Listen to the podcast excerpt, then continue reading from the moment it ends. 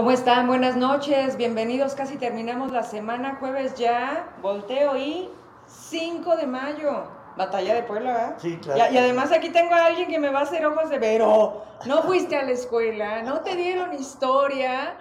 Oigan, qué gusto saludarles. Han sido unas horas, pues en muchos aspectos muy buenas, porque hoy nos permiten coincidir, sí, gracias a la denuncia ciudadana, gracias a la confianza de la gente que cada vez más cree en este espacio, en el trabajo que hacemos, pero sobre todo en las respuestas que buscamos.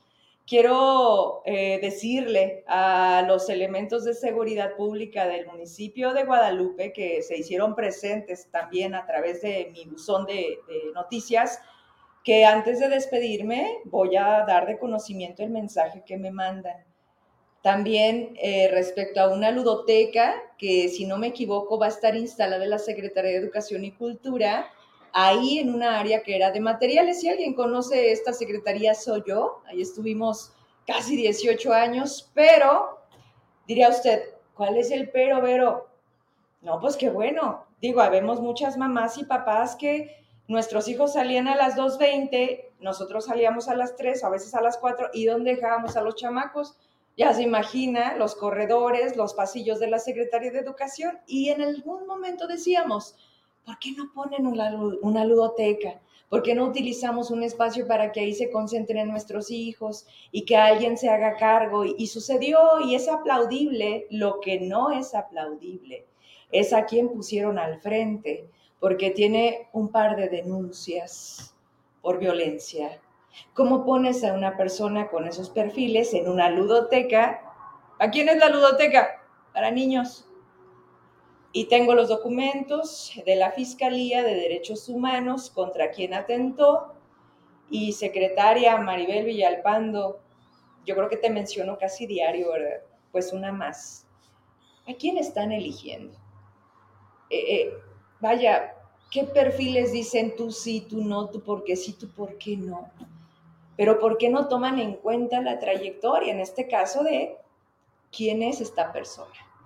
Bien, con eso voy a cerrar el noticiero. Antes voy a abrir la cámara porque tenemos una muy buena charla y ya les decía yo que gracias a una denuncia ciudadana, hoy se vuelve en un reconocimiento social de su tierra, de ojo caliente, que por cierto, gracias a las personas que me mandan esta fotografía, con esto quiero arrancar porque su tierra, Señor Sol, gracias por la luz de este día. Échame la foto. Carlos López, gracias por mandármela. Me dicen, Vero, mira, para tu noticiero. Ustedes lo hacen. Yo simplemente aquí soy una mediadora. Ahí está. Se ve mucho mejor a lo mejor desde sus ojos, ¿verdad?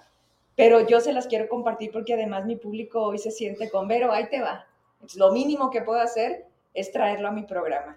Ahí está, un día más un día más. Esto fue hace unas horas antes de meterse el sol, rumbo a ojo caliente. Ahora sí, abrimos la cámara. Le doy la bienvenida al profe Abel Cerros Guevara, que mucha gente conoce, qué impresión, y a Eric Alberto Cerros. Ellos, pues bueno, han dirigido durante muchos años la banda sinfónica monumental, profe, Sí, de Ojo Caliente. Bueno, ya nos está viendo ahí.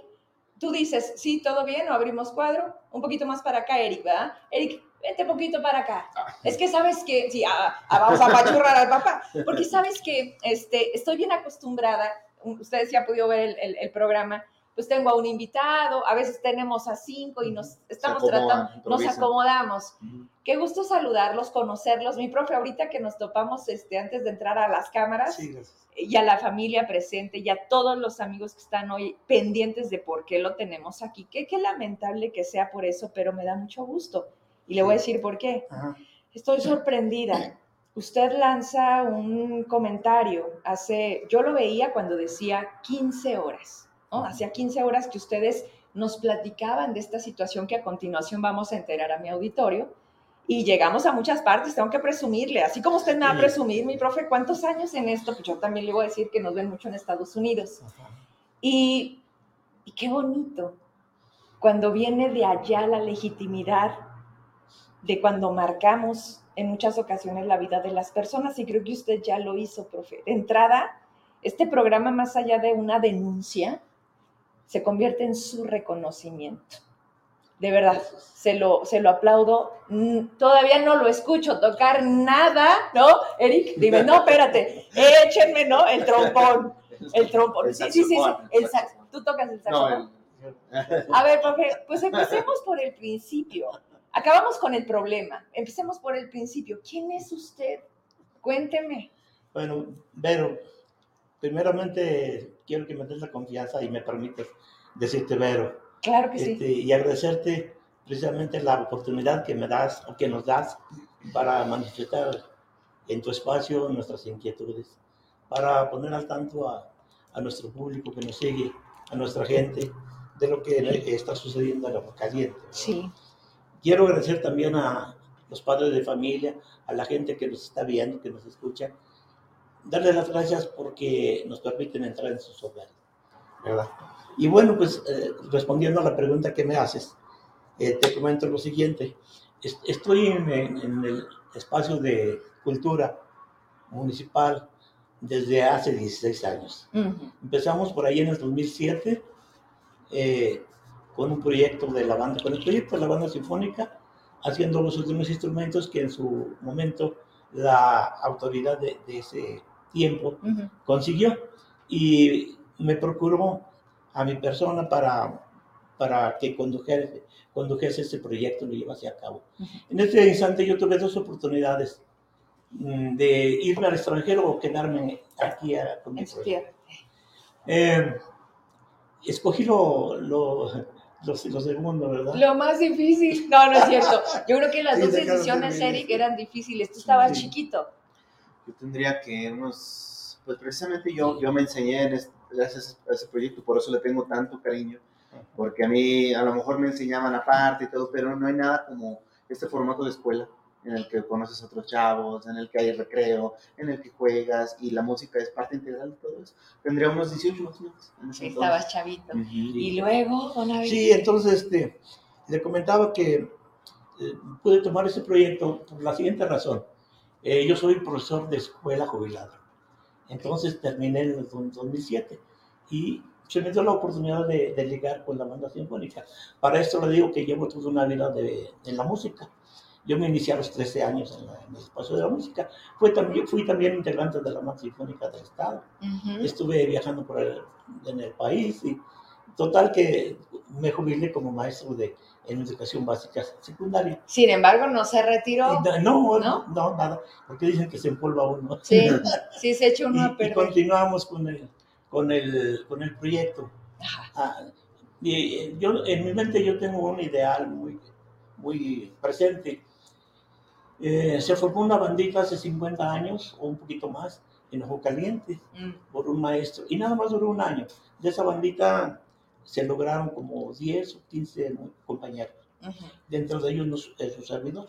Okay. Y entonces también me dejó muy bonitas experiencias y yo quise sembrar esa semillita que sembraron en, mi pueblo con, con, los niños.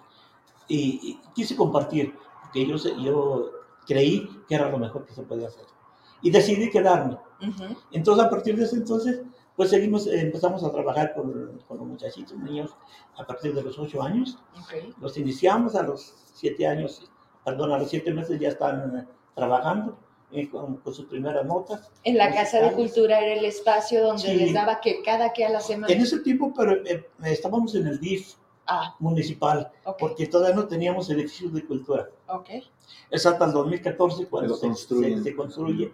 Exprofeso para... Sí, y se nos asigna un espacio. Okay. Y ahí en ese espacio eh, continuamos desde ese año 2014 hasta la fecha. Todo bien, todo sí, iba todo bien. bien. Llegaron algunas administraciones, no, nunca tuvimos ninguna, ninguna situación de nada. Usted no era de cuestión de trienios, de partidos, de política, usted era institucional, digo, porque sabemos los costos a veces de hacerte para un lado, de decir, oye, creo que esto no está bien. ¿Quién dijo que no estaba bien? Ah, quítalo de Dicen que eso pasa. No sé si se topó con eso, profe. No, pues este, yo, yo soy de, la idea de que la cultura no tiene color. Esa es mi, mi forma de pensar, por lo que acaba de usted de decir. Sí. Dependiendo de la administración que llegue, A O lo hacen a un lado o le dan el, el empujón, el empuje. Y siempre le daban ese empujón, Y esa no, ayuda. desgraciadamente la cultura, en este caso, en lo general la cultura, No es es una actividad que no, deja- no es lucrativa Así. para quien la... Además, hay pocas personas que la quieren promover. Pero que además usted no lo hacía por dinero. No, claro usted le no. ponía, ¿no, No, profe? yo salgo poniendo todavía. Sí. ¿Cómo? Digo, Más adelante le comento por qué. no me, me va a contar todo. Sí, claro. Eric, sí. no, no era cuestión de, o sea, no conozco, ¿no? A lo mejor yo no tuve desde niña, es cuando dices lo que cada quien vive en casa. Lo, lo, lo mamas, como bien dicen, ¿no? Sí. Y lo traes y, y- y te mueve. Entonces, Ujú. tú, con un papá músico de instrumentos, pues, ¿qué ibas a hacer? Terminando tocando mínimo la flauta, ¿no? Entonces, a ver, hay mantenimiento de los instrumentos, hay como cierto protocolo, no es nomás como que, ah, mira qué bonito toca la banda. O sea, no, tiene como, a ver, platícame porque yo no sé, me gustaría aprender, ¿no? Algo que para ustedes es normal, Ujú. pero que a veces no tenemos idea. Sí. Cuéntanos. Para empezar, los instrumentos tienen un periodo de vida. Tienen, Ujú. tienen una vida en el que ya llega un momento en el que mueren y, y se deben de comprar eh, instrumentos. Cuando menciona mi papá que hubo eh, la posibilidad y el apoyo para instrumentos, eran instrumentos no profesionales. También hay, hay instrumentos que van de un precio a otro precio. Sí, sí. Entonces son básicos, digamos, que son aceptables porque son para niños que están empezando, Aprende. que les pueden dar un golpe, que lo que sea, pero bueno, cumplen el objetivo Ajá. si el niño sigue aprendiendo, se le pone, se, se le compra un instrumento más profesional, Mm. que hemos visto que la mayoría de las veces es eh, comprado por los papás. Los papás ven tan involucrado a su hijo que dicen, no, pues sí le gustó, entonces le voy a comprar su instrumento. Sí. Entonces, ese es, ese es en un sentido. Y sí, claro, es, es un cuidado muy importante en, en- en los cursos de música. Actualmente se está dando un curso de música, donde yo recuerdo que es como, como en la secundaria, yo por ejemplo me dieron una, a cuidar un huevito, que lo dibujábamos, que le pusiéramos que la fala y se llamaba tal. Entonces, yo lo tenía que cuidar durante cierto tiempo, ¿no? Y si le pasaba algo, quería decir que no... No que podía ser papá. E- e- Eso enfocado en la música Ajá. también hacemos un proceso similar en el que no se les da el instrumento inmediato porque queremos ver esa responsabilidad y todo, y les hacemos ejercicios parecidos a los del huevito, pero sí, sin duda, los instrumentos tienen un cierto tiempo y una ciertos cuidados que, que no es tan fácil soltárselos y una así como su limpieza, su mantenimiento, su aseo, sus cremas, su aceites, es todo una, Ok. una- no sé si llamarle ciencia, pero es todo un procedimiento. Y obviamente, eh, profe, a los niños tú notas, ¿verdad? O sea, Sí. tú, tú tienes tanta experiencia que logras decir, ese niño tiene talento, ese niño va a ser un gran pianista, Ujú. ese niño nomás viene a jugar. Eh, tus niños, Sí. porque fueron muchas generaciones, porque Sí, si me está hablando de 16 años, ¿cuánto no vio alrededor de pasar? 600 los que han ¿No? pasado por... De esos 600, los ubica, los ha visto crecer, porque el hecho de vivir en provincia, en un estado como Mm. Zacatecas, en un municipio como Ojo Caliente, sabemos, no sabemos, la familia tal, ¿dónde quedó? Se fue a Estados Unidos, se casó. ¿Qué pasó con sus muchachos, con sus niños? ¿Se hicieron músicos? ¿Algunos? Mire, la música es tan noble que no les estorba independientemente de la profesión que lleven. Es Yo soy un ingeniero, y- pero ese conocimiento que lleva le, le coadyuva o le ayuda a ser mejor ser humano. Cierto. Entonces, con relación a lo que me pregunta, eh, no- nosotros tenemos el conocimiento para, para ver cuál, cuál niño o cuál ni- niñita tiene las habilidades o la- las ventajas para, para desarrollar la música. Sí. Eh, aquí le haría este comentario, la música no se nos da a todos. Es un don, fíjese. Es un don muy particular de cada ser humano. Yo tengo un, un- un compañero muy buen matemático que en su momento, siendo como compañero de escuela, yo agarraba la guitarra y empezaba a cantar y él no podía cantar nada. Decía, ¿cómo va a ser posible? ¿Ni coro, profe? Nada, nada. No, yo ni- soy ni- buen ni matemático. shua, shua, no, nada. Yo con Pitágoras, Yo con la guitarra. Pero Es no cierto. podía, no sabía nada de música, no podía cantar nada, no podía entonar nada. nada. Eh, eh, Por eso le digo, es un don. Sí. Es un don que ya trae cada persona, cada individuo. Nosotros cuando nosotros agarramos un colectivo de niños, de jóvenes, pues los iniciamos y en, durante el proceso empezamos a ver quién sí tiene las facilidades y quién no. Y poco a poquito vamos a desarrollándose. Hay quien definitivamente está despertando a- a- al arte y le, le- le ayudamos a que lo vaya poco, Ujú. y sigan así. Aunque también le digo, Sí. si ha habido por lo menos una persona Ajá. que durante toda una trayectoria de, vamos a decir, de, desde su primaria, cuarto año de primaria hasta, hasta preparatoria, Ajá. nunca desarrolló nada. A ver, entonces, persona. ¿tiene niños de qué edad a qué edad, profe? De ocho años en adelante. Pero en adelante, ¿hasta dónde? Pues, ¿Hasta Eric? No, Ah, o sea, ¿puedo ir? ¿no? ¿Todavía? para nosotros sería ideal que, que permanecieran con nosotros. Pero, eh, desgraciadamente, las situaciones de la vida no es así porque ellos tienen que continuar sus estudios en la escuela eh, universitaria, porque todavía en preparatoria los tenemos, pero, ¿Así? pero ya no en, en la universidad. Ya se van al tecnológico, se van a la universidad. Pero los mezclas, profe. O sea, metes al niño de 8 con el chavo de 15. ¿Cómo No, le hacen? No, lo que, lo que pasa es que por- se da el siguiente factor. A ver. y, que es muy, muy bueno la pregunta que me hace. Eh, tenemos, supongamos que ya se van a ir cinco jóvenes, Ujú. cinco jóvenes eh, que ya salieron a la universidad, Mm. pero atrás ya, ya tenemos A los hijos. a los niños nuevos que ya los... Es una academia. Cierto. Es una cierto. academia. Durante ese tiempo, durante un año, los estuvimos preparando y ya cuando se van aquellos, eh, pasan a cubrir la los banca. Ya iba. Es la banca. Y precisamente eso es un factor, y lo comento ahorita porque se presta el momento. Sí. La pandemia no nos dejó preparar. Durante dos años no tuvimos la Nada. oportunidad de preparar nada. Esto no se podía hacer a No, no distancia. podía. No, o sea, realmente para ustedes se No, acabó. No, no se puede. Ujú. Y, y aquí es cuando viene un cambio de administración. Sí, también. Sí. Y, y, este, Bueno, pues en porque. el caso de nosotros no se dio el cambio, Ajá. porque nuestra invitación volvió a repetir. Entonces, este, no, no tuvimos ese cambio. Pero sí, A ver, eh, perdón, sí. profe. El alcalde actual se llama Daniel, ¿no? sí, Viene de reelección. sí viene de la elección. ¿Cómo creen? Sí, Su ya, ya son, son cinco años con este. Ok, y habían estado, digamos, trabajando de manera normal. Durante el primer año este, trabajamos más o menos, decimos más o menos porque pues apenas nos estamos conociendo y, Sí. y Él luego- traía su proyecto, Sí, a ver si exacto. encajaban. pero fue un año luego enseguida se viene la pandemia, ya no pudimos hacer nada, Ok. y no hay nada tampoco. En el tercer año que ya se, se empieza a pasar la- la pandemia, regresamos, pero ya se nos van, se nos van cinco, seis o diez jóvenes que van a la universidad. Ujú. Y entonces la banda se queda con 10 o 12 jóvenes nada más. Entonces, A ver, antes de la pandemia, Sí. ¿cuántos teníamos? tenemos, vamos a decir, 25 jóvenes. 25. Regresan y entonces se van unos y nos quedamos con 10. 10. No, Estamos sin a-. Y ya sin banca. Ajá. Estamos hablando ya de 2020, 21. 21. Ujú. Ok. ¿Y luego? Pues entonces yo les digo al director de cultura, ¿saben qué? A partir de ahora ya no se pueden cubrir eventos culturales. ¿A dónde Porque- llegaron a ir? Bueno, en- en- primeramente cubrimos todo lo que es el, el pueblo, ¿verdad? Porque Ah.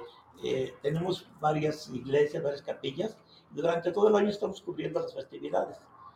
Entonces, eh, en- aparte de eso, hacemos lo que se llama festivales de bandas, Ajá. donde somos invitados a diferentes partes de la República. Eh, uno de ellos es Tultepec, Lerma del Estado de México, Ujú. otros Tonalá, Jalisco, otros San Luis Potosí. Charcas, San Luis Potosí. Este, O sea, en el año salían que cinco veces aproximadamente a la República. pues sí, más o menos. sí, ¿Y quién absorbía, o sea, quién les ponía transporte, viáticos? ¿Quién? ¿El, El- el municipio? La, la situación se da como sigue. Cuando nosotros vamos, la- los que nos invitan nos atienden en hotelería y en hospedaje. O sea, Ok. hotele- hospedaje y comida. Sí, sí, sí. Te dicen, yo te recibo en mi casa, Solo tú nada más llega. llegar. Tú No. tienes que llegar. Nosotros únicamente ponemos el transporte. ¿Y lo ponían ustedes literal? No, porque de- le debe de corresponder al, Al ayuntamiento. alcalde, al bueno, a la, a la- cultura. Y ahí, y ahí bueno, pues es, es triste comentarlo. Ahí empezó Eh, el nos- problema. ahí empezó el problema porque nada más nos pagó un viaje a Tultepec, el Estado de México, ¿Y cuál era el argumento de por qué que no? no había dinero. Que no había dinero. típico, ¿no? Y, y bueno, pues suficiente. El resultado fue que de Tultepec, cuando hacíamos ya nosotros nuestro evento aquí, Ajá. ellos ya no vinieron. Porque Se paga la vuelta. Claro. es- es- debe de ser recíproca. Sí, Tú recíproco. vienes, nosotros Yo. vamos. Si no vamos, pues no vienen ellos. Y allí ya este, tuvimos una banda, una banda menos. Entonces, eh, a partir de ahí no hubo dinero. Eh, se vino la feria de Guadalupe, eh, solicité el camión al ayuntamiento, ¿cuánto puede costar de Guadalupe? Y me dijo el director de Con cultura, la gasolina. me dijo el director de cultura, dice el presidente que no hay apoyo, no hay dinero. Y le digo yo, pues de todas maneras vamos a ir, por la siguiente razón, porque Guadalupe vino a nuestro festival Compromiso. y nosotros tenemos el compromiso moral de ir con ellos, aunque sea en camión eh, de pasajero, nos vamos a ir para, para cumplir con ese compromiso. Y ustedes absorbieron el Y, gasto. y- y ahí sí yo, su servidor, eh, pagué el camión. Contraté un camión urbano. Solicité el- la autorización de los padres de familia para que nos permitieran salir. Y todavía me, me preguntaba el director de cultura que si no se enojaría el presidente. Le digo, no tiene por qué enojarse, Porque ni dejan, ni ayudan, ni nada. porque, no, pues la razón era que, eh, primeramente, no estábamos ocasionando el gasto. problema. Y la otra razón es que nosotros no íbamos representando a, a nuestro municipio, porque llevamos una pancarta que dice Banda Sinfónica de Ojo Caliente. O sea, de siempre. Esa Sí. es la parte donde quiero llegar, que luego piensan que las, las cosas existen mientras están. Ellos ya estaban. Los nuevos son los que Sí. luego echan a perder. Digo, porque se me hace bien interesante, Sí. porque luego se les olvida o se sienten dueños de las cosas mientras tienen el poder. A ver, profe, ¿qué pasó? Vamos, vamos en esta línea del tiempo muy padre, muy interesante, que además salen unas cosas que dicen que recordar es vivir, ¿no? Sí, claro. Y para mí es como este primer encuentro, ¿no? En donde hoy, hoy en este programa voy a conocer un poquito de la vida de 16 años. Ujú. ¿A qué punto llegamos? Que es el motivo que nos encuentra. Donde a usted ya se rompe el, no solamente no hay dinero, sino no para usted, no para lo que usted hacía. Ujú. Lléveme a, a- ahí y si quieres intervenir, si quieres, Gracias. con toda la libertad me dices. Sí. Adelante, profe. Bueno, es durante la pandemia, Sí. en el segundo año de la pandemia, eh, pues eh, se manejó que no, hay, no había dinero para el ayuntamiento. Yo no lo dudo, puede ser cierto, Yo he visto muchos bailes. nada más que son gratuitos. No, no, Ah, no, no, no, ¿dónde espéreme un poquito, profe. No, no, no se engañe. Ah, No, ¿dónde? No, espéreme, nada es gratis y menos lo que da el gobierno, Sí, sí. ¿no? Entonces nada más aquí vemos las prioridades. Ah, sí, claro. Y luego, profe. Sí, entonces, este, pues, eh, me, me salí de onda. o sea, no me equivoqué, tanto que lo desvié. No, me, decía usted que la pandemia. o Ah, sea, sí, sí. Vamos Eh, para allá. Sí, con la pandemia este, eh, empezaron a suceder las cosas porque se manejó que no había, no había presupuesto. Entonces empezaron a, a, no pagarle a algunos eh, miembros del mismo ayuntamiento Ujú. y a algunos darlos de baja. Y fue el caso de mis, mis instructores y, el- y mi coordinadora que en un momento dado los dieron de baja también. ¿A cuánta gente tenía usted a su cargo del área? ¿Cinco? Sí, ¿Con usted? Pues sí, sí, con- conmigo, sí. Y a todos los dan de baja. Sí, sí, primeramente, eh, o mejor dicho, últimamente a, a Eric y a mi coordinador. Eric Ya, es. ya antes, en otro visto, ya habían dado baja a, a los dos instructores. Ok. ¿verdad? Y ¿Verdad? entonces este, pues me quedo solo en este, en este momento, ¿verdad? Pero es ahí donde, donde empiezan las cosas, sin embargo, ah, bueno, quiero comentarle lo siguiente. Sí. Dada, dada la, la situación de que no se, pues el des- la despedida fue nada más dejarlas de pagar. No hubo una, una comunicación de... Un acta administrativa. un acta A administrativa. ver, espérame, profe. O sea, simplemente esa quincena no les depositaron. Es esa quincena y todo. A partir de una... de ¿Qué una serían cuántos meses? Pues yo creo que es octu- octubre de 2021 más o menos. Pero mí, fuiste a recursos humanos y Sí, le dijiste, sí. oye, no cayó mi quincena, ¿qué pasó? Sí, yo creo que para todo hay pues maneras, ¿verdad? Eh, a mí lo que me da mucho pesar, eh, bueno, recientemente con esto que pasó en las redes y, y con mi papá, es el, el número de horas que puede pasar él en una presidencia. O sea, casi hacemos la broma de que casi acampa ahí.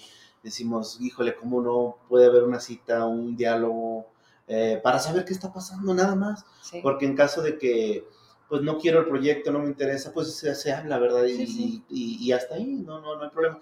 Pero nunca su- supimos ninguna certeza, nunca hubo un documento, nunca... Más bien nos decía todo el mundo que estaba todo bien. Y que seguramente la próxima y, y así hasta hoy en día. A ver, pero, pero no se deja de pagar una sí y otra no, tres sí y tres no, eso es un delito, eso es eh, atentas contra los derechos de los trabajadores, independientemente de tener base, contrato, pues si no, pues que te despidan, ¿no? Por la certeza laboral. Nadie trabaja gratis y todo el mundo lo hacemos, pues, uno por necesidad y qué padre cuando el trabajo se convierte en algo que te gusta, ¿no? Que no todos tenemos ese privilegio. En el caso de ustedes había esa coincidencia. O sea, tenés así, profe, que tú no tenías un horario de 8 a 3. No, nosotros le ponemos tiempo de más. O sea que, por ejemplo, eh, mi tiempo era de lunes a viernes. Es más, por ejemplo, los sábados nos, solicitaban la banda y la banda tiene que ir a tocar en domingo, en sábado, noche. cuando son, que no son horas de trabajo. O pues si es una salida afuera, pues vamos a estar allá sábado y domingo. Y bueno, pues a veces se le recupera a la banda un día por, de descanso por, por, el tiempo que se ocupó. ¿La banda está vía nómina? Así como en el caso de Zacatecas, que por ejemplo la absorbe el instituto. Sí, bueno, en este caso lo absorbe la tesorería. ¿El municipio? Ah, ¿Sí? El municipio. Sí, porque estamos, eh, tenemos tarjeta de depósito. Eventualmente nos mandaban firmar enero, febrero. Si se les retrasaban, pues tantos para estar al corriente. Sí, aquí, el problema es que a veces no te depositan. Por ejemplo, a mí no me depositan ya la última quincena. A ver, desde la quincena pasada no le pagan, profe. Mejor dicho, esta quincena. Esta quincena que acaba de pasar. La de 30. Sí, la de 30, no. Esa ya no. Ya no y, estaba trabajada. ¿Y no le dijeron nada? Nada, nada, nada. Ni aviso, ni nada. Sino, sino que pregunta uno y por ahí nos comenta que una cuestión generalizada. Que, sí, que no, hay, dinero. Bueno, pues continuamos. Pero llega junto. O sea, si, si le dejan de pagar uno y le pagan el 15, le pagan la del 30 más el 15. Sí, o si no pagan uno y enseguida los 5 días pagan otro. Okay. Pero es una situación generalizada, por eso pues nos confiamos. O sea, ya había pasado, esto ya, había pasado. A ver, háblenme por favor de algo que sé que Ojo Caliente no se sale del mapa, de la inseguridad. Ah, qué caray, pues. ¿A qué se han enfrentado? Porque me dicen, a veces salimos de noche, a veces vamos a un evento, terminamos a las 10 de la noche. ¿A qué se han enfrentado? No, bueno, pues en, ese sentido yo le diría que no, hay mucho que comentar porque pues todo nuestro país está igual. Entonces, este, eso fue entonces no ha de ser la excepción. Todo está igual. Entonces, en lo que sí le digo, pues nosotros no tenemos problemas porque pues nuestro arte es muy noble. Cuidamos mucho a los nos metemos con la gente. En sus horarios. ¿Van papás? Por ejemplo, el, antes de salir de vacaciones de Semana Santa, acudimos a charcas, pero incluso los que organizan esos, esos viajes, antes, por ejemplo, años atrás, cuando la situación no estaba así, mm. regresábamos del, del Teúl, por ejemplo, de González Ortega, que había un concierto, 3, 4 de la mañana veníamos entrando a Ojo Caliente. Y ahora no, ahora los conciertos nocturnos los hacen un sábado que nos vamos a quedar, que nos dan hotelería, y al otro día un desfile a mediodía y vamos. Entonces, nosotros hemos podido, hemos podido esquivar esos problemas de horario y todo, pero por, por los niños. Siempre hemos eh, tenido la prioridad de no, es que los niños, no, es que los niños, pero también eso de alguna manera nos ha causado conflicto porque es como que nos ponemos rebeldes, no queremos ir ahí por, parece que porque no queremos, no por los niños. O sea, si sabemos que es un evento que, que, que, es peligroso para ellos, que se van a exponer, que sabemos que en tal comunidad está muy feo y externamos esos puntos, a veces eso es la, como que lo han tomado a un mal gesto. Ok, no podíamos quitar ese punto de nuestra plática porque como bien lo dice el profe, nos está doliendo a todos a, lo largo y ancho de, México, pero particularmente lo que decías, no, pues quién se puede imaginar que se puedan meter con un camión en donde saben que va la banda sinfónica. O sea, dices tú en una lógica de, no, claro que no. Sin embargo, está pasando cosas que, que tú, profe, siendo papá, y, y hoy para mí un ejemplo, has de tener mil historias por contarnos de cómo te tocó vivir un México y un Zacatecas distinto. A mí todavía, hace 20 años que llego, yo soy de Fresnillo, bueno, pues caminábamos a las 3 de la mañana por la catedral. Sí. Te, comento algo, Dime. Te comento algo porque es, chusco y vale la pena. Mm. Eh, siendo yo miembro de la banda del estilo, estudiamos en el foyer del Teatro Calderón. Ajá. El ensayo comenzaba a las 11, llegué yo con mi bicicleta, le estacioné. ¿11 de la mañana o de la noche? De la mañana. Y terminó a la 1. Llegué con mi bicicleta, le estacioné en la banqueta de frente, por, por la calle. Ajá. Salí del estudio y me fui a mi casa. A las 11 de la noche me estaba acordando, mi bicicleta, ¿dónde la dejé? A esa hora me fui a buscarla y ahí estaba. ahí estaba mi bicicleta. No, no, Otro no. México, dices tú. Era otro momento. No, pero ahorita dejas en el baño el teléfono y te acuerdas, ya no hay nada. Y tú dejaste casi un día la bici. Y ahí estaba. Y no puede ser. A Ya ver, no había gustado. Tanta cosa. Ay, profe, a ver. ¿Y luego? No, es que de verdad es tanto. Y entonces, empezó a mermar tanto la nómina a tu gente, empezaron literalmente a despedirlos sin Sí, justificación más que no hay dinero, bueno, no para, para eso. ¿Hasta qué punto, que es donde yo veo la nota, este, que tú llegas, intentas abrir, me imagino que tu salón de clases, ¿sí? Sí. Y pues ya no abre porque te cambiaron la chapa. Sí, desde el 2014 ocupamos ese mismo espacio Mm, y nunca, es más, yo tenía llave de, de salón, tenía llave de la puerta principal de cultura mm, y, y nada más. Por la siguiente razón, eh, a veces íbamos a tocar un fin de semana, tenemos que llegar el sábado Ajá. temprano a Ujú. sacar los instrumentos, o por la noche. Llegábamos de viaje y el, ¿A el- descargar? para no- a descargar Sí. para no despertar al velador, no levantarlo. Llegaba yo y abríamos y dejábamos. Ay, mira qué buena gente, para no despertar al velador. ¿Qué no se supone que no debe dormir? Ya Oye. me la cabeza. Ay, profe, mira, veníamos a ver una solución y estás causando muchos problemas. Se me hace que vamos con el otro invitado, mucho gusto. A ver, ¿y luego? Sí, pues este. Pues, ¿Quién bueno, era el velador? No, no. Bueno, Así eso alcalde. Con eso quiere decirle que, que no, no tuvimos problema de nada. O sea, había O sea, mucha... Pues Se confianza. confiaba, caray. No, seguramente porque, pues, bueno, yo, yo ¿qué, qué- les puedo robar? O que no me interesa nada de lo Ya saben dónde vive. ¿Qué, qué No, población tiene Ojo Caliente? Denme un norte. Pues Más debe- o menos. Debe, debe de andar ya de los, de los 40 mil habitantes. Porque hay una colonia que se llama. Colonia En que creció enormemente de- desde el 85, que es el temblor de México. Mm. Mucha gente se vino a vivir para acá. Toda la provincia se Sí. llenó de Creció 85, hasta la sección ¿no? Z y volvió a empezar. Ah, uno ve uno. Entonces nos llenamos de gente que Sí. no era nuestra. ¿Qué roba bicicletas? A ver, ojo, no estoy siendo discriminante. ¿Qué dijo? Que robaba bicicleta. No, no, no, usted la dejó, profe. No, no, no, no le eche a los chilangos que mire, mi viejo viene de México, vea, levanta la mano. ¿No? Así, espérate, aquí estoy. Ah, ¿verdad? A ver, no, no. No, si le hablara de Fresnillo. No, o sea, no es que se cueza aparte, siempre ha sido un tema. Yo no olvido de niña el tema del básquet. Era una guerra Zacatecas-Fresnillo. Eh, Fresnillo Ah, se siente la capital el- y se siente, ¿no? Pero yo lo único que le puedo decir de mi tierra, profe, es, es que sí somos gente bien trabajadora y que no porque Sí. Zacatecas capital, es no. capital. Yo creo que cada persona eh, traemos una huella. O sea, ustedes y, ah, le tocan hacer enojo caliente. O sea, no Sí, puedes claro. decir, tú sí, tú no. No, no, habemos de todo, Sí. dirían las abuelas, No en la viña. No. Entonces, yo, yo sí veía ese tipo como de, en Zacatecas tenemos mucho el poner el pie. No sé si, no sé si por ahí tengo una anécdota en donde me, me confirme y me diga, pero sí, es Ah. más fácil el decir, ¿cómo no? ¿Cómo, ¿Cómo atoramos al profe? A ver, porque espéreme poquito, estoy viendo que es un tema de una persona, de un grupo, contra... Tiene en este momento, bueno, ¿cuántas personas tienes allá? Tenemos 200 personas conectados viéndonos. Usted es el culpable. Me encanta que dice, ajá. Sí, no. Yo, yo la verdad sí, Sí. porque, porque este tipo de historias, yo les decía, a ver, es que no vienen a una entrevista.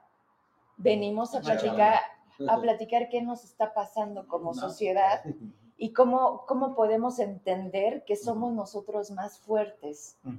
Y que nosotros está la decisión de cambiar. Me dicen, pero sueñas mucho. ¿Usted cree que yo sueño mucho o usted también cree que se trata de organizarnos y decir, ya estuvo? No, claro que sí. Pues tratamos de, hay que organizarnos y tratar de, de cambiar y cambiar a la gente, la mentalidad de las personas. Pienso que sí se puede. ¿verdad? Claro, pues como todo pues, nos va a costar, ¿verdad? porque no es fácil. Nos está No es costando. fácil cambiar el, la mentalidad de una persona, pero, pero yo pienso que es parte de- del trabajo. Es la mentalidad de, de quien ejerce este trabajo. Pues, yo creo que debe llevar, llevar ese fin. ¿Usted tenía miedo, independientemente de lo que le pudo haber dicho su esposa, su hijo Eric o sus hijos? Papá, no salgas. Papá, no lo hagas público. O usted que haya dicho, no, es que puede haber represalias. Porque lamentablemente en este país nos han dado un ejemplo, y más a los periodistas, ¿está de acuerdo? Sí, Es el sí, país de donde más matan a periodistas, sí. porque creen que así es como se tapa la verdad. ¿Usted sintió miedo? Eric, ¿sentiste miedo de decir, oye, vamos a En este decir- caso, en esta, Es- para llegar aquí. En esta. Creo que más que miedo, mi papá nunca lo va a decir, pero mi papá es el, el ser que, que espera lo mejor de, de- de- de a lo mejor la última persona que tú puedes esperar algo bueno. Entonces él siempre tenía la, la- mesura, la paciencia, me quedo sin salario, se quedan sin salario, ya no hay instrumentos, ya no hay viajes. No, espérate, las cosas van a ceder. No, voy a hablar, no voy a, o sea, eh, con esto te digo, se agotó la última instancia porque eh, no hay un ser humano que yo creo que pueda soportar más. Eh, yo a veces he ido de refuerzo a algunas otras bandas eh, y, y, eh, como decimos, no generalizamos, hay de todo, pero obviamente, lógicamente, como tú lo dijiste, hay gente que, que, que- que no trabaja gratis, ¿verdad? Entonces, que, que yo he sabido que apenas no le pagan dos quincenas, vámonos. A Entonces, tomar el mi, mi papá ha tomado, ha, te- ha tenido periodos en otros años, cuando yo ni siquiera todavía percibía, donde él no le llegaron a pagar casi en dos años. Y él siguió. Dos años. Pero no, no te lo voy a Sí, decir. bueno, pues, No, pero ya me lo dijiste. Eh, Aquí entre nos. No, ya se enteraron todos Zacatecas. Es que de, de A cualquier ver. manera yo, yo no vivo del, del salario no. municipio, vivo de mi jubilación. Me queda claro, profe. O sea, me queda claro, ya te echaron de cabeza. Sí, Pero, pero ese es amor. sí, Eso es amor a lo que haces a tus niños, a, a- a- a dar lo que tienes, ¿no? Y, y- y vamos cerrando. ¡Ay, yo son las 8.40! No inventen. Maestro Galicia, ahí voy, ¿eh? Ahí voy. Está viéndolo, ¿verdad? Seguramente ahorita nos conectamos. A ver, profe, vamos cerrando porque queremos llegar al punto de qué es lo que estamos pidiendo. ¿Sale? Bueno, bueno este, es- desde luego que estamos en mejor disposición. Primeramente yo quisiera hacer, hacer la siguiente puntualidad. Sí. Eh, la banda sinfónica participa en, en toda clase de eventos sociales, culturales, religiosos en el entorno y también fuera de, sus municipios. Ujú. Son, son prioridades. La- los integrantes de la banda, banda sinfónica llevan el arte de la música, les ayuda a su desarrollo intelectual y personal eh, de sus- de- en sus escuelas, en su profesión. Entonces, son de la- tenemos alumnos que están en la universidad, Ujú. en la UAS, eh, estudiando la licenciatura de, de música. Música. Tenemos alumnos que ya andan en el, en el campo del trabajo, ya formando parte de grupos de tamborazos. Mariachis. Y bueno, ver una, un alumno que, que, que dice, uno que cabe, pues ya le cambió la vida, ya vale la pena. Bueno, hiciste que a lo mejor no se le hiciera atractivo irse a las filas de donde ya sabes, Ajá. ¿sí? Exacto. O sea, porque en el discurso hablan de las infancias, hablan de cómo le hacen para que los jóvenes no sean caldo de cultivo, pero no hacen, o sea, Eso es mandas un mensaje, pero haces lo contrario. A ver, Eso es prevención del delito y desgraciadamente nos estamos olvidando de eso. no, y nos estamos yendo todos al carajo, profe. A ver, espérame poquito. Lo Sí. que ustedes me acaban de venir a decir es como, sentí como que me hicieron shua, no, como el hilo negro. A ver, no los necesitamos. Mira, tú Así. no cobras, Ay, Eric toca gratis. Eh, a mí enséñenme y voy, ¿no? No, a ver, no, es en serio, fuera de broma. Porque la verdad es que me divertí mucho teniéndolos hoy aquí, de verdad. Me van a decir, ¿y cuál es el problema, Vero, si estaba tan padre la entrevista? No, espérenme, ahorita acabamos con lo triste. A ver, profe, no se trata de no cobrar. Entiendo esa parte, es muy Sí. tuya y no la vas a cambiar. Además, la gente como tú son tan firmes. Si alguien tiene palabra, es esta generación de nuestros papás, de nuestros abuelos que nos enseñaron a tener palabra. De ahí no salieron los políticos, lamentablemente. Pero bueno, ese es su rollo. Sí, claro. ¿Qué necesitamos, Eric? ¿Necesitamos un lugar donde ensayar? ¿Cuánto nos cuesta mantener la banda? ¿Les falta un camión? Digo, me ve mucha gente en Estados Unidos. ¿Ustedes Sí, creen que no sí, podemos claro que buscar sí. una donación? Claro que sí. Nos falta un instrumental, primeramente, una dotación de instrumentos. Estamos enseñando a cerca de 30, 40 niños. Ahorita. Eh, sí, que son precisamente los que no pudieron accesar. Ajá. Este, y tenemos la premura ya máximo para el verano, es nuestra meta, que ya empiecen a, a tocar para que luego ya puedan tener su primer concierto. Entonces, tenemos la gran necesidad de instrumental, porque desde Ahorita hace no muchos hay. años fueron las, pues ya son ahora sí que digamos, Inservibles. lo- sí, lo que... O sea, podemos aceptar, escúchenme ustedes, muy bien en trones, ¿verdad? En Facebook, ay, sí, a ver, ya les toca.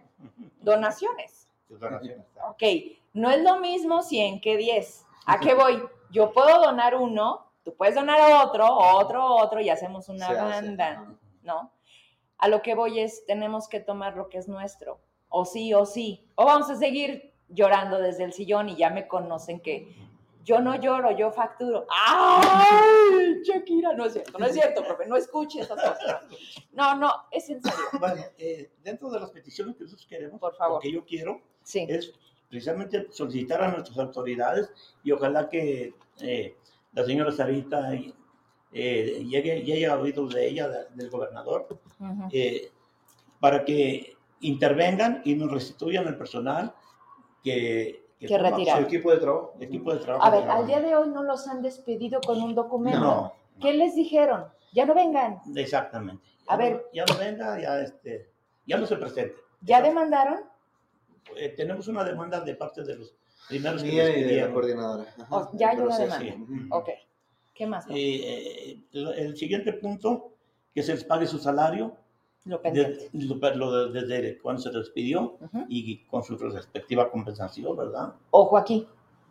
Si ustedes piden eso, están aceptando el despido, Ajá. ¿sí? Aquí necesitamos una orientación legal. Ah, ok. Ustedes no están despedidos. Al día de hoy no hay un acta, No, no, no, hay no, nada no, que te diga, pasa a recursos humanos a que te liquiden. Mientras no haya eso, no están despedidos. ¿Sigues yendo, Eric? Sí, y bueno, el, eh, en el caso de papá es que le dijeron que no se presentara, pero en, en todos los demás casos no nos han dicho nada. Ya le Más bien estamos ahí diario y no, es que todo está bien, no sabemos por qué. Ah, entonces no están despedidos. Entonces, esto- entonces no puedes exigir el salario porque a ti te tienen que seguir juntando las quincenas. Uno. Claro. ¿Ya le hablaron, profe, para decirle que gracias? No, no, no, no. Ok. no. No, ok. No me han hablado, me- me dijeron que me reportara a, a recursos humanos. Eh, por ahí me asesoré, me dijeron, "Mm, no vaya. Entonces, este, preferimos venir a, pues, invitar a, a, a hacérselo saber al público. Es más, yo le, le confieso una cosa, yo no creí que tuviéramos tanta audiencia, tanta gente bonita que nos está apoyando. No lo creí. Es formidable. Y, qué, qué barbaridad. Más que nada lo que, lo que mi papá eh, quiso es una extensión, de, al menos del tiempo, porque fue muy ingrato y fue muy cruel. Fue muy, muy cruel, muy desagradable. Yo sí tengo que externar esa parte, me dio mucha molestia. Siempre me da molestia por mi papá. Mm, Todos estamos aquí por mi papá, inclusive los que sean familia o no sean familia. Pero el hecho ahora pa- pasó más allá, ahora fue a los alumnos. Entonces, uno como representante, tú sabes cómo es la relación de alumno-maestro. Mm. Y duele, duele porque te encariñas con ellos, duele porque van con todo el gusto y, y no hayas ni qué decirles. No, mira, se me hace que cambiaron la llave, pero ahorita, ahorita van a traerla. En, Es lo que además en lo que alguien ahí. nos daba un consejo. en Sí, lo lo que- vi. Sí, sí, sí. Entonces, eh, es, es muy incómodo porque es, es de dar mucha pena, mucha incomodidad, porque mi papá nada más decía, al menos denme chance de sacar mis cosas, imagina, o sea, como, como a la Se calle, robar, ¿o como, no? o sea, no le dieron chance ni de eso. Entonces, Bueno, desde el momento en el que te dicen, oye, voy a cambiar la chapa, creo que es un tema, vuelvo a lo mismo. No, es que no nos de dijeron. atención. No nos avisaron. O Sí. sea, lo menos que se merece el profe Abel es una atención. El problema es que no lo pueden entender quienes, quienes no saben. O sea, profe, es, es, es muy difícil y es muy lamentable cómo, cómo estamos intentando sobrellevar este Zacatecas con tanta falta de sensibilidad, con esta parte de porque yo puedo, ¿no? Hago, deshago, cómo paso sobre ti, como pensando que la vida no va a cobrar una factura. Eh, todo se mueve, todo sube, todo baja, de donde pisaste también te regresas. Y me queda claro que no estamos aquí, ni el profe Abel vino aquí a pedir castigos para nadie. Eso se los van a ganar ustedes y de la propia sociedad. Y si quieren seguir en la política se llaman votos, pero sobre todo se llama memoria. que la gente no olvide tan fácil porque es el perdón de la corrupción, porque es el perdón de los malos políticos y porque es quienes nos tienen hoy así, así de simple. Eric, tú quieres ser profe.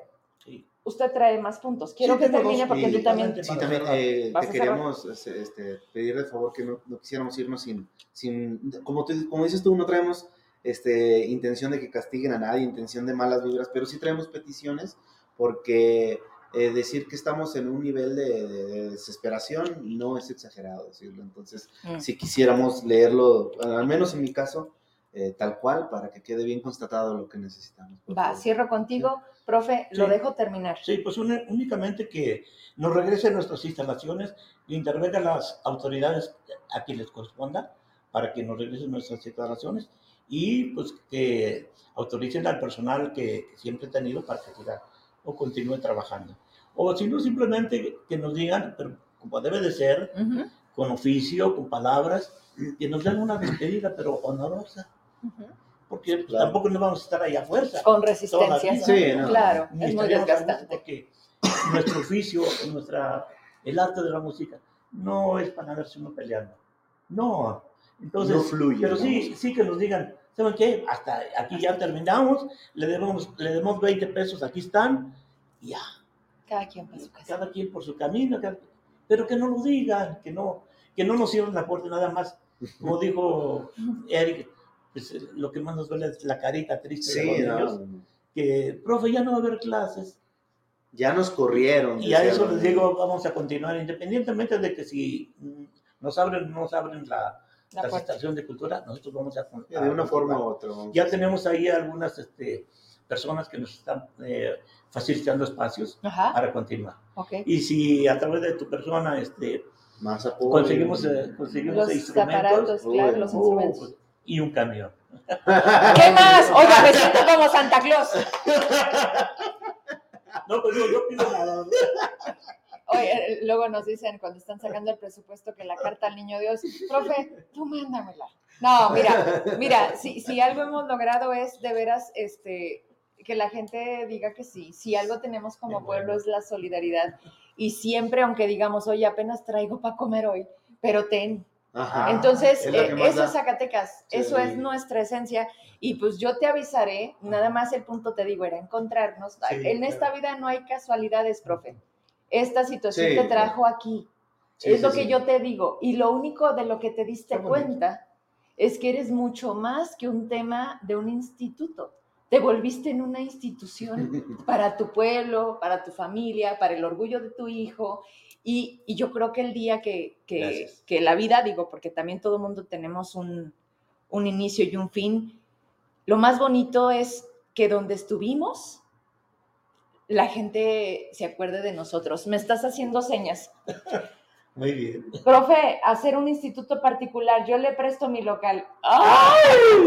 A ver, no, espérenme, quedamos que instrumentos, locales ya no sobran, ¿ok? Oye, porque además vamos a hacer como teletón. Necesitamos juntar un millón de pesos, ¿no? A ver, es en serio, Eric.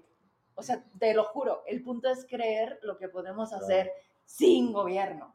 Es más, es mejor esos de lejito. Así. De veras, profe, pero Sí. te digo, me da mucho gusto conocerte, a ti Sí, también, gracias, Eric. Gracias. Voy a cerrar contigo. Sí. Me da mucho gusto darme cuenta que hay profes completos, esos que nos recuerdan que dices, ese profe me enseñó, gracias a él sé, y tú tocaste un montón de almas. Estoy segura que más que impresionante. 600, Eric, porque los papás, los papás, o sea, No, me, me refiero a 600 en la banda sinfónica. Fueron 30 años de dar clase de inglés en escuelas federales, imagínate. Sí. Por Dice- eso este movimiento tan bonito. dice, no manches, dice, conocen, mi hija conocen. de inglés, ¿en serio? de- Do you speak English? ¿En serio? ¡Soso! ¡Ah! Profe Galicia, espéreme un poquito, es que esto no lo tengo diario, ya voy. ¿Ya está el maestro Galicia? Y de seguro se está riendo, ¿verdad? Sí, lo sé, está atrás de la cámara. A ver, esto apenas empieza.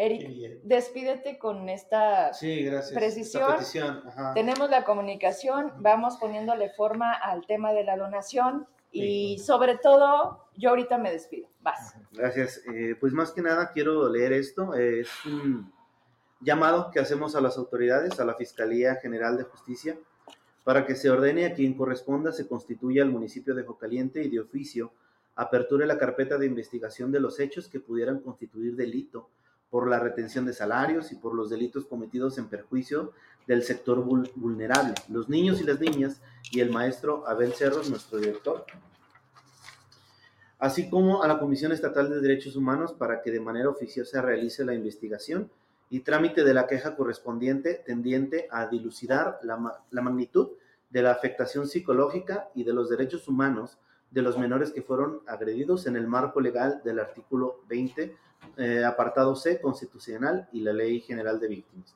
Solicitamos la destitución del director de Cultura Municipal y la subdirectora, quienes fueron los que mostraron ser bastante incompetentes ante los niños al ocupar estos cargos que ostentan por el daño que causaron en, los niños que ya mencioné. Hacemos responsable a las autoridades eh, municipales de Jocaliente por lo que pudiera pasarnos en nuestra integridad física. Por ello solicitamos a la Fiscalía se emitan las medidas de protección correspondientes. Finalmente hacemos un llamado al pueblo de Jocaliente, compañeros migrantes, autoridades de todos los niveles, quien pueda apoyarnos a seguir adelante. Son 70 niños y niñas estudiando música. No tenemos instrumentos. Ayúdenos, por favor, a continuar con esta obra. Favor de comunicarse con nosotros a los números de contacto que vamos a dejar en nuestras redes sociales. Eso te iba a decir, hasta ahí, porque ahorita el tema de extorsión está tremendo. Vamos a buscar, creo que no pudiste ser más preciso, te tengo que decir algo. Nos está viendo la Fiscalía General de Justicia del Estado de Zacatecas, nos está viendo la gente de derechos humanos, a quienes les acaban de mandar el mensaje. Si algo adoro de mi trabajo es justamente esto. El alcance, ¿verdad? Mira, pues sí, Sí, eso, ahorita me están mandando capturas, aquí los tengo y efectivamente, ahora sí que tengo enojo de un lado y del otro y vi que se conectó la fiscalía. Creo que sí, se tiene que intervenir al respecto. Agradecemos, eh, por supuesto, esto es un trabajo en equipo, señores. Si no, las cosas como esto, otras más no van a cambiar. Pues estamos en lo dicho. A mí también me enseñaron a, a decir, ¿se hace? muchas gracias. ¿eh? Qué gusto conocerlo. Nombre. Y gusto por la oportunidad que nos das de estar. Eh, sí, muchas gracias. Y al todo color con nuestro querido público. ¿Se divirtió? Ah, Yo cumplí. Fue un viaje. Sí. Muchas gracias. Fue un viaje. Fue todo un viaje.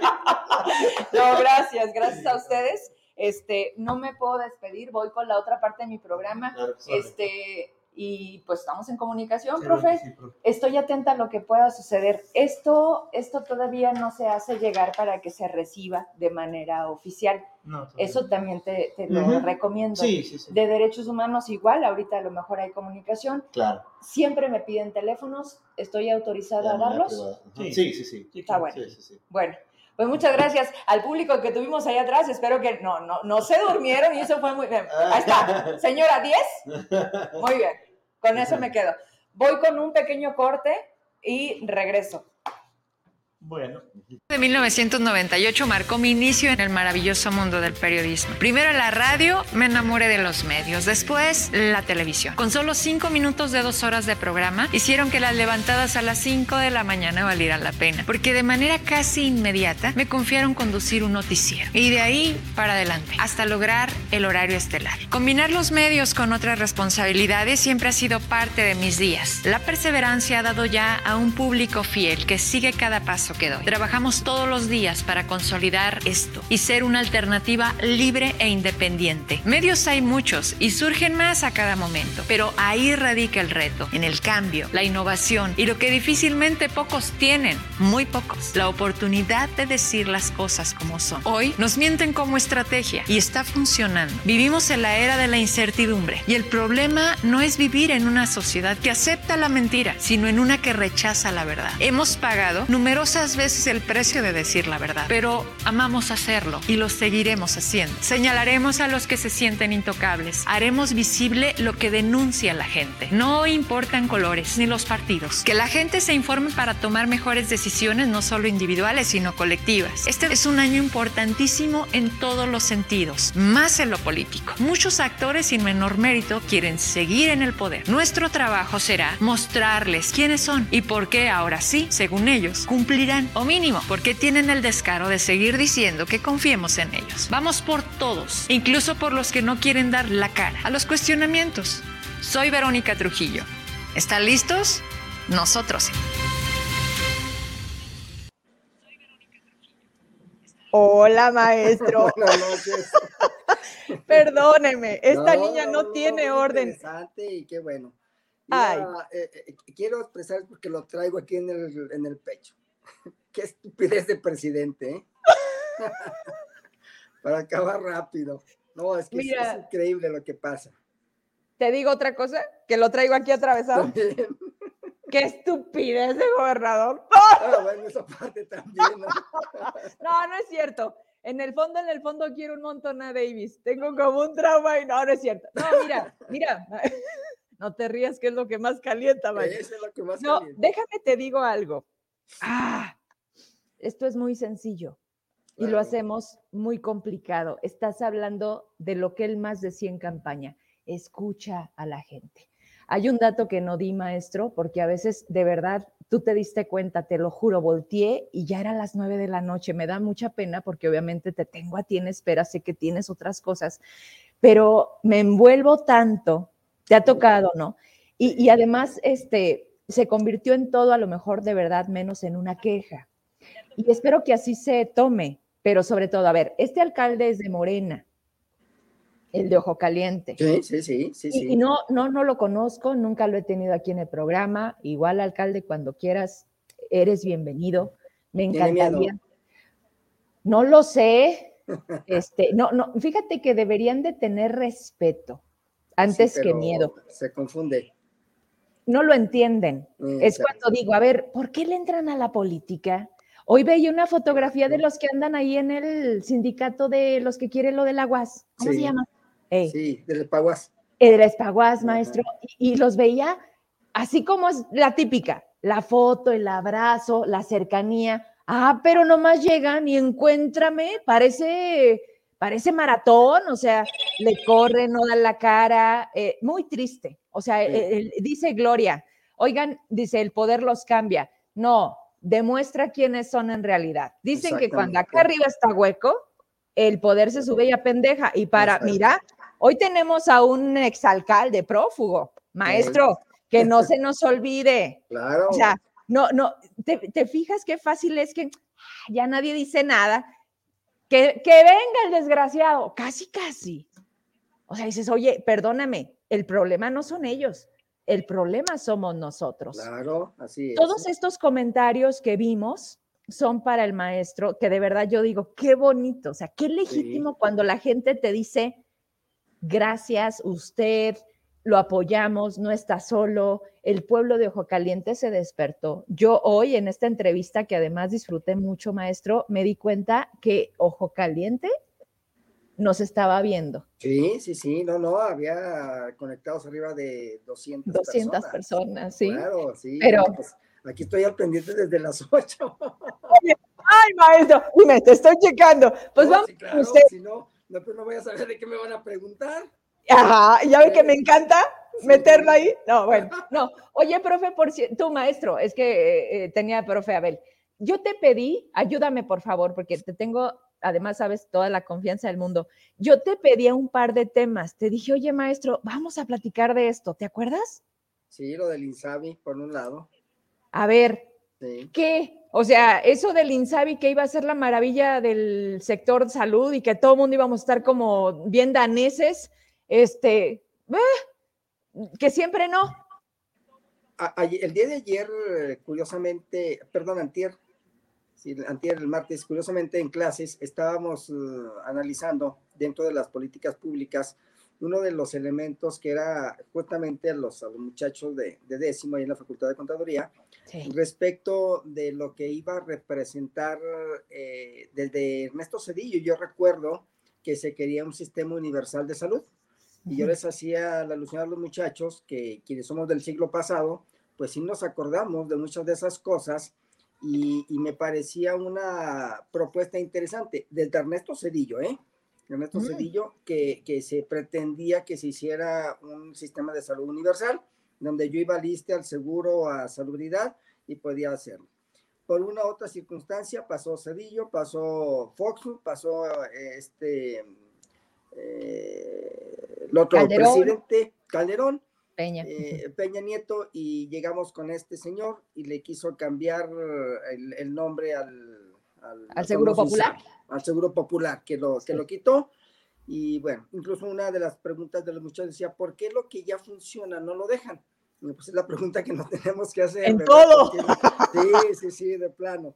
Entonces, cuando hablamos, eh, en ese caso, de- del tema que, que usted me, me proponía en ese sentido, era justamente por qué en México no tenemos programas a largo plazo, planes a largo plazo, eh, que nos permitan, independientemente del color quien esté, del, que- del partido que esté en el poder, pues se hagan eso. La Agenda 2030, si nosotros recordamos en los objetivos sustentables y sostenibles, en una de las partes es justamente garantizar el acceso a la salud.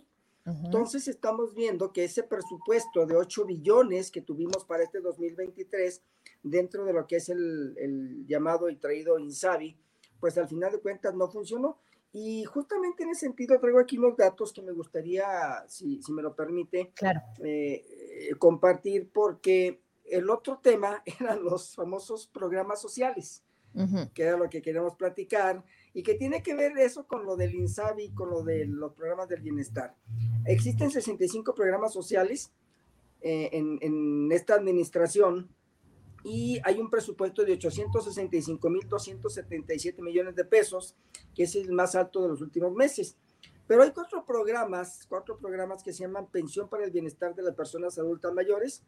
Ahí este, me quito el sombrero, hago la reverencia y aplaudo porque uno de los uh, sectores más desprotegidos justamente había sido el de los adultos mayores durante muchos años. Y esto tiene que ver con lo del INSABI, el acceso a la salud. El acceso a la salud, ¿a qué costo y para quiénes en esa parte? Luego tenemos el segundo programa que no lo entiendo, que es el Sembrando Vida. Eh, yo les decía a los muchachos, pues este programa al final de cuentas, No no, sé qué pasa, pero se lleva el 20% del presupuesto. El de los adultos mayores se lleva un 37%. Y luego digo de los jóvenes sin futuro, que se llama Jóvenes Construyendo el Futuro, ¿sí? Porque al final de cuentas es una beca que los muchachos no están utilizando para lo que debería de haber sido en ese sentido. Y tenemos que ser muy reales y muy, muy precisos en eso. Una beca que reciben los jóvenes que trabajan, perdón, que estudian y que está limitado a ciertas condiciones. Incluso en la facultad me decían, es que nosotros no tenemos acceso que porque tenemos esto, que tenemos lo otro, que tenemos aquello. No sé cuál sea el criterio para hacerlas. Y el otro son las becas para el bienestar Benito Juárez de educación básica, que es para los niños, pues los jóvenes, obviamente educación básica, que también yo no he entendido porque al final de cuentas los dos mil o los dos mil y cachito pe- de pesos que se dan, pues tampoco tienen un sentido así muy estratégico. Y el otro que también aplaudo, pensión para el bienestar de las personas con discapacidad permanente, que también habían estado muy descuidados. Eh, creo que dos únicos programas de esos 65 que existen y que se llevan 865.277 millones de pesos. Y esto lo relaciono justamente con lo del INSABI o con lo del bienestar, porque al final de cuentas seguimos teniendo una deficiencia en el servicio médico, en la atención mm, del servicio médico, y una deficiencia también en, la, en, en, en las medicinas, en el reparto de, las de, las medi- de las medicinas. Desabasto. Es un desabato total. Yo hubiese querido que el presidente fuera al Seguro Social a sacar su ficha, ¿verdad? A ver si lo atendían también en ese sentido, ahora que dicen que se puso malo. Y Sí. bueno, pues al final de cuentas, los de abajo somos los que llevamos esa carga y justamente es lo que ya no coincide con esto que estábamos platicando de las promesas de, de un candidato cuando se vuelve ya representante o presidente o gobernador o secretario o diputado o senador, ¿no? En ese sentido. A ver, todo ese camino que, que acabas de decir es de, de cuando llegan hasta que sácame. Exacto. O sea, Sí, Porque, espérame, el punto es entrar, maestro. Claro, no, no, desde luego. Ah, eso estoy pregúntales. A ver si alguien me junta, ¿verdad? Para poder entrar. Yo lo único que te voy a decir es que puedes entrar. Yo creo que cada vez más debemos de, de, de sí apostarle a las candidaturas independientes. Ah, no, definitivamente. A mí no me representa ningún partido, yo Claro. soy. Les digo ¿no? a los muchachos, no echen a perder su voto, por favor, voten en su boleta, póngale Víctor Hugo Galicia Soto y no van a echar, con suerte, pues a lo mejor me llegan más votos de los que necesito sin hacer campaña, ¿verdad? o imagínate, maestro, que fuera la inversa, que fuera tanto lo que solicitan que digan, ah, véngase a registrar ante el INE para que podamos hacer su candidatura. O sea, imagínate nada más. No, eso que acabas de decir, qué padre que te enfrentas a esa a esa experiencia de cómo los chavos están viviendo y entendiendo la participación de, de, lo que valen, ¿no? O sea, no solamente en los programas sociales, porque al final tienen una sola intención y no es mejorar su vida, es su voto. Claro, claro. Desde ahí te comprometen y te dicen, mi rey, te estoy dando lo que mínimo puedes darme, es tu voto. Y, y, además hay otra cosa, ¿eh? Además hay otra cosa y este es el foro para poderlo decir con toda la libertad justamente es dinero que nosotros damos, porque yo sí pago impuestos. Yo también. Yo también pago impuestos. Sí. Todos. no, es, un dinero que le da el presidente, eso es la vil mentira, ni el gobernador. A mí me repatea cuando dicen, es que por instrucción del señor gobernador, a ver, papacito, tú estás ahí porque tienes una obligación y tienes un compromiso. Y no, es, porque tu el gobernador, porque eh, además, yo sí te pago, porque tú eres servidor público. Así de simple. son, imagínate nada más, son nuestros empleados. Oye, ¿qué empleados tan rebeldes? No, o sea, yo le hablo a David a cuentas y le digo, gobernador, aquí tienes que estar, soy un medio de comunicación y te debes a la ciudadanía. Y no ha querido venir. No, pues Ni él ni nadie del gabinete. Ah, bueno, si vino Everardo con el tema de la búsqueda de personas, qué temazo, maestro. Sí, este, que igual, o sea, no, no termino de hablar de, de, de, lo que representa hablar de estos temas. Y fíjate, ejemplo rápido, al día siguiente se convocaba en el bulevar a las 2.30, era un día inhábil, eh, se atravesaba el puente y me dicen, pero no hay gente. Y les digo, a ver, hay muchas razones y, y no sé si te has sentido igual no sabe, hay gente que me dice, es que qué ganamos con ir a manifestarnos, es que qué ganamos con cerrar el bulevar, pero ya tengo cinco años buscando a mi hijo, no sé, te puedo decir muchas historias que me llegan y todas son respetables, quienes dicen yo sí voy o quien dice yo no voy. Claro. El punto es, ¿qué está pasando con este Zacatecas? Que estamos empezando a normalizar el dolor dolor en todos los aspectos, no solamente de desaparecidos, de secuestrados, de homicidios, nos están matando a los policías, nos están matando a todos, todos los días. Y el gobierno simplemente está ausente. Por eso ahorita le decía al profe, profe, ¿para qué los necesitamos? Claro. ¿No? Claro. Pero, maestro, ¿tú crees que ha llegado el momento en el que Zacatecas sí tenga ganas? De que cambie nuestra historia? Creo que el trabajo que estamos haciendo quienes estamos en los medios de comunicación, por un lado, quienes estamos en la docencia, por el otro lado, quienes tenemos comunicación con la gente, lo podemos lograr. Eh, yo digo, por eso yo sé que no me invitan a muchos lugares, justamente porque suelo decir las cosas de frente y, y como deben de ser. Y al final de cuentas yo sé que piso muchos callos no en la magnitud que usted lo hace. Sin embargo, creo que es una parte importante de lo que hemos logrado, pero creo que, que se tiene que hacer poco a poco. Sí se puede hacer, creo que sí lo estamos logrando. Y, yo espero que haya una conciencia plena de los ciudadanos, de los zacatecanos, en el siguiente proceso electoral, en donde realmente, y yo aplaudo y, y admiro a, esos candidatos independientes que tienen esa, eh, esa tenacidad y esa valentía, porque hay que enfrentarse con un sistema, un sistema que no es fácil, y eso lo entendemos quienes hemos estado ahí.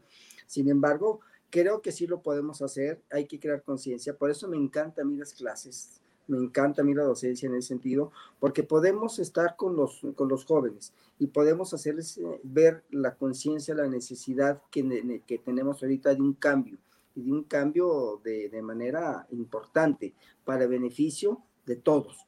Yo siempre he dicho, antes era el gobierno, la perdón, el Estado, la sociedad del gobierno. Sí. Cuando hoy tenemos el, la tenemos el Estado, tenemos el gobierno y al final la sociedad. O sea, ¿cuándo fue ese cambio? ¿Cuándo se ¿Qué presentó? pasó? Sí. Entonces, hoy estamos abajo del gobierno. No, no es posible. O sea, el Estado lo conformamos todos, pero la sociedad somos nosotros y el gobierno debe de ser eh, el, que nos haga a nosotros como sociedad. Y no, quien entregue resultados. Desde luego. Tienen todo, se supone. Porque al final de cuentas, sí, el problema son los equipos, el problema, las normas están ahí, las leyes están ahí, pero tal parece que, que se, se la pasan por el arco del triunfo. Y estamos viendo con el señor que cobra como presidente de México, ¿no? Todas las barbaridades que hace. Así es. Me quedo con, anoté y me llama la atención a mí también algo. El tema de adultos, yo también tengo muchas dudas. Hasta ahorita que me acabas de decir que solo 65 programas sociales, digo, qué locura, porque no los veo operando. O sea, esa fue la súper este, panacea que soltaba el Palacio Nacional diciendo que primero los pobres y que entonces ahora sí todo lo que se llevaban a las arcas, los otros iba a ser para la gente.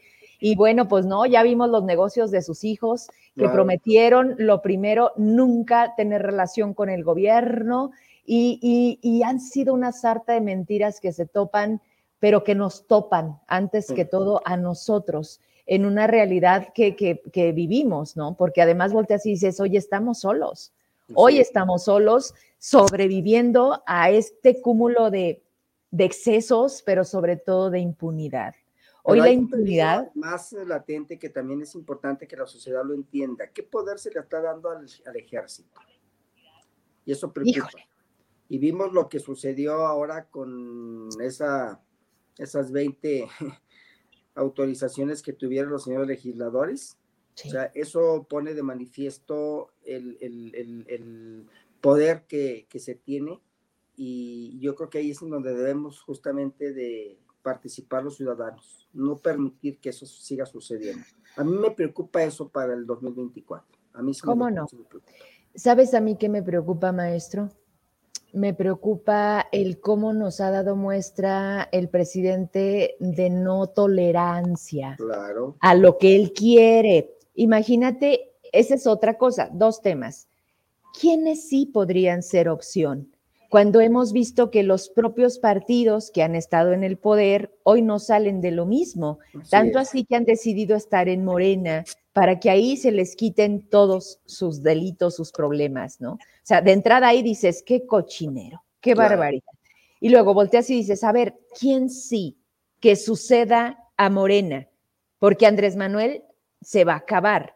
No va a ser lo mismo que no aparezca, y eso lo decíamos hace la pasada elección, que ya no estén las boletas. A ver, no, no, no, no. Y vuelvo a lo mismo. No a todo mundo le llega un noticiero o somos muchos los medios que tratamos de hacer conciencia como el mío, porque es más fácil pagarlos y callarlos. Estamos. Entonces ahí es cuando dices, a ver, entiendo esa parte, pero entonces, ¿qué hacemos con lo poquito que sí somos y, tenemos? Que somos tú en la docencia, que soy yo en mi espacio y que la gente decide consumirme, porque, maestro, ¿cómo me vendo? O sea, ¿cómo le digo a la gente que me vea? Es de boca en boca. Es de que digan, oye, ahí sí, ahí esto. No, no tengo, ¿no? Entonces, es, es, muy lento. Yo veo esto con un nivel de desesperación, te lo confieso en muchas ocasiones que dices, Dios nos dará la vida para verlo, uno. Y dos, me llama la atención quiénes serían las opciones. Y otra, si hubiese un relevo y no fuera Morena, ¿qué va a hacer Andrés Manuel? Con el ejército que empoderó no solamente por lo que representa, sino por toda la lana, o sea, se convirtió en el principal proveedor, constructor, todo. Todo, todo. O sea, pues ya mejor que los deje gobernar los militares este, gobernando un país, perdón, qué miedo. Ya, tuvimos un gobernador militar en Zacatecas. Yo sí me acuerdo. Cuéntame, por favor, porque vuelvo a lo mismo. Si no nos acordamos, volvemos a cometer el error. Fernando Pámales Escobedo. ¿Y cómo fue ese Zacatecas? No, pues yo me acuerdo que había ley seca. Nada más. Toque de queda. este, todo estaba bajo control del, gobierno. No nos podíamos acercar con ningún guarura porque me tocó cuando estaba transmitiendo yo, trabajaba ahí en la radio. Una cosa espantosa. Ese fue el Zacatecas de ese entonces. A mí me da miedo. caliente. Ay, caray. a mí me da miedo llegar al punto en donde la prensa incómoda al sistema se vete, pero no en este veto de a ti no te doy convenio. No, no, no, no, no, en otras cosas.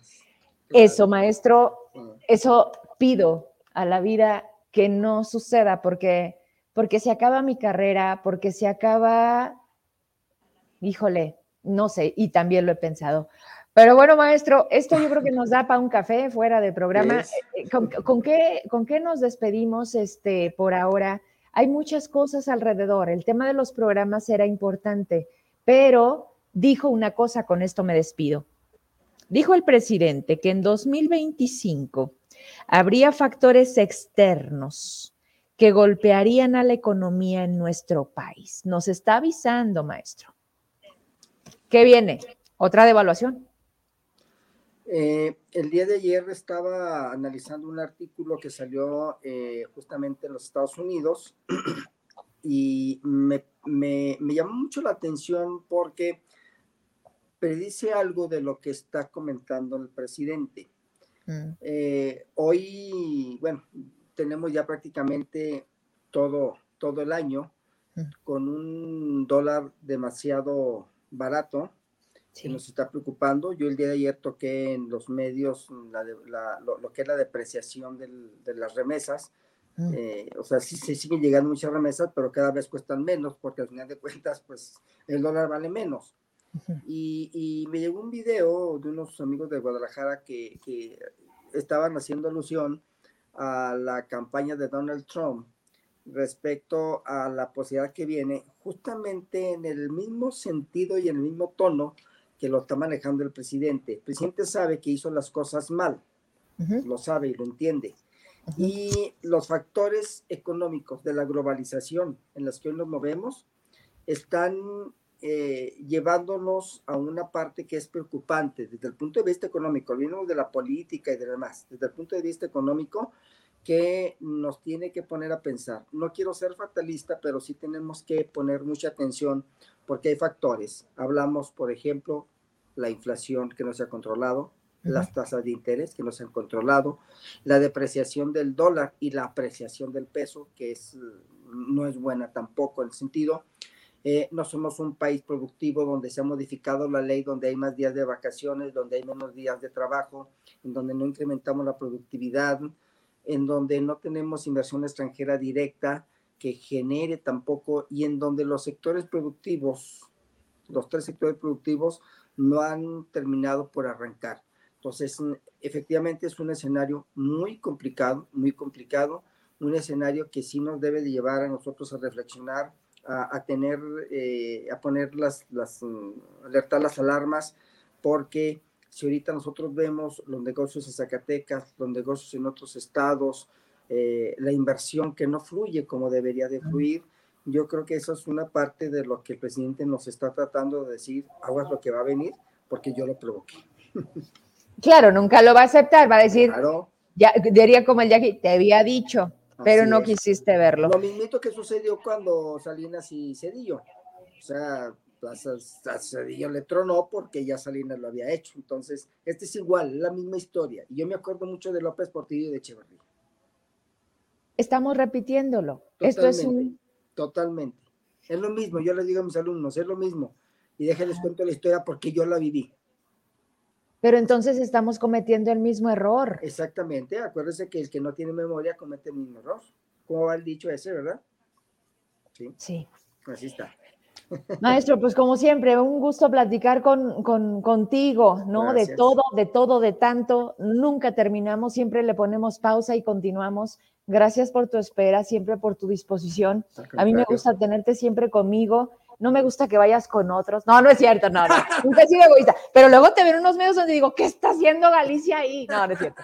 No, maestro, te mando un abrazo. tengo la fortuna de que me han estado invitando y agradezco además a los medios, a los compañeros, porque sí me han, me han estado invitando y bendito Dios, pues hay mucho trabajo y mientras lo podamos hacer, al igual que usted, hay que participar y proponer, sumar en ese sentido.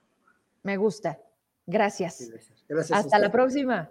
Buenas noches. Bye, maestro Galicia. Hasta luego. Vámonos entonces. Oigan, hoy no me da 9 con 22. Hay hartos mensajes, unos de verdad por demás interesantes. Alejandro Soto Rincón, contigo me despido, no porque los demás no, ahorita los veo. Pero hoy justamente leía algo relacionado a lo que me escribes. No entendía yo este fenómeno, no le puedo llamar de otra manera, porque de un momento a otro empecé a escuchar mucho el nombre de algo que yo decía, ¿qué es eso? Literal no sabía que era una persona. Peso pluma. Empezó a surgir en marzo. Es apenas mayo y esto es como algo muy loco que volteas y dices, Dios, ¿qué consumimos? ¿Qué vacíos tenemos? ¿Con qué nos identificamos? ¿Cuáles son nuestras aspiraciones? Y dice, ¿me lo pones, por favor? Ese mensaje? Gracias. Alejandro Soto Rincón. Otro ejemplo de mal candidato por parte de Morena es el gobernador de Coahuila, el cual prometió en el debate que sostuvo con otros tres candidatos llevarles a los coahuilenses a peso pluma. Un imbécil que hace apología e incita a drogarse para vivir al 100. Yo no he podido terminar de escuchar la canción. Es muy pegajosa, debo de reconocerlo, muy pegajosa. Pero cuando empecé a tratar de entender la letra, dije, ¿qué es esto? Veo que el pasado 30 de abril en algunas escuelas de nuestro país la pusieron como si fuera la canción de Cepillín y absolutamente todos los niños la cantaban.